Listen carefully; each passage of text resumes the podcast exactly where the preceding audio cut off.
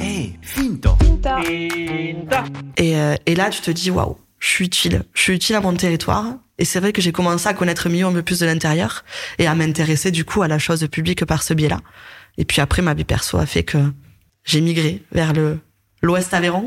Alors moi, j'appelle ça le Nord, hein, parce que pour un des compas, c'est le panneau des Vézous, euh, c'est le Nord.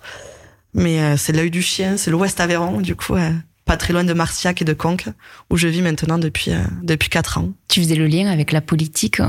Elle, elle est quand même très présente dans la JCE. Vous, vous suivez des codes très politiques, euh, mais la JCE se veut avant tout comme un incubateur de leaders citoyens. Quelle différence tu fais, toi, entre l'engagement citoyen et la politique? Est-ce qu'il y a une différence? Est-ce que c'est un tremplin naturel, la JCE, vers la politique? Alors, je pense que, alors oui, on est incubateur de leaders citoyens et qu'un leader citoyen, ça peut être un engagement politique, ça peut être un engagement associatif, ça peut être un engagement professionnel. Et puis on montre que, qu'en fait, euh, les politiques ont aussi besoin de la société civile et d'une jeunesse. Et moi, je suis convaincue d'une chose, c'est qu'aujourd'hui, euh, l'avenir, il se fera pas sans l'adhésion et la contribution de la jeunesse à, à ces choix-là. Donc, je pense que si on peut porter la voix de la jeunesse en tant que que membre de la jeune chambre économique, euh, on a gagné, voilà, on, on- on a fait une un premier pas.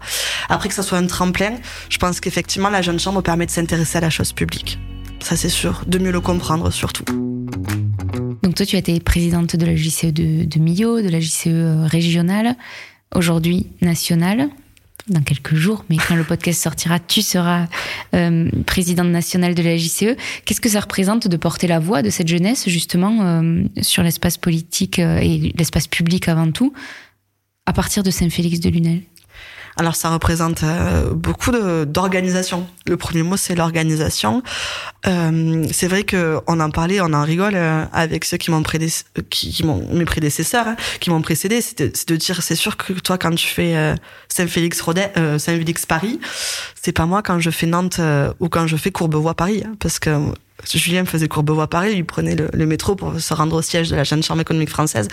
Moi, ça va demander de l'organisation.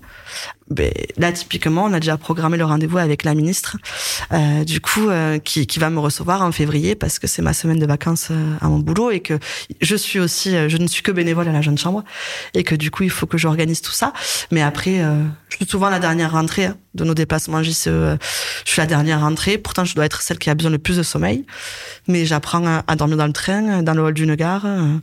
Et même à covoiturer avec des gens, parce qu'on covoiture aussi pas mal, parce que l'Aveyron, c'est quand même bien enclavé, je crois que tu le dis très bien dans, le début euh, du podcast, c'est- quand même une région qui est enclavée, et bien souvent, la seule solution qui s'offre à moi, c'est la voiture.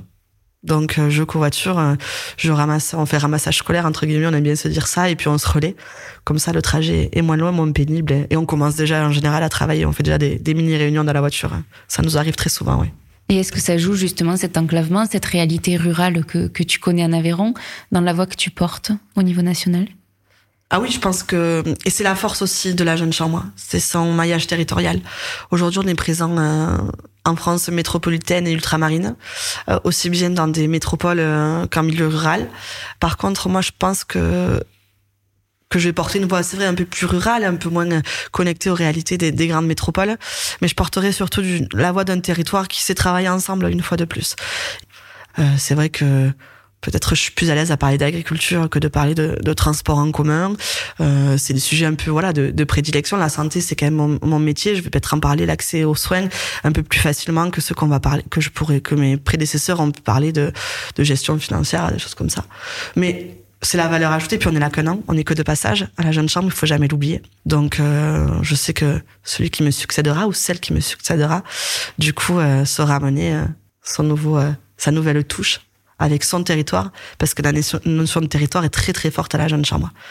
On parle de, tu, le disais avec la jeunesse, d'une crise de l'engagement, d'une crise du collectif, d'un repli sur soi.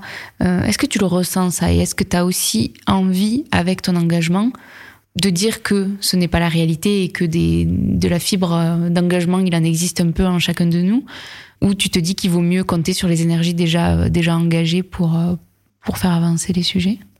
Alors effectivement, nous, la jeune chambre, on le voit, cette crise du bénévolat, elle est présente. On le voit parce que moi, euh, les gens avec qui je peux partager des moments dans ma vie perso me demandent, mais t'es payé pour tout ce que tu fais?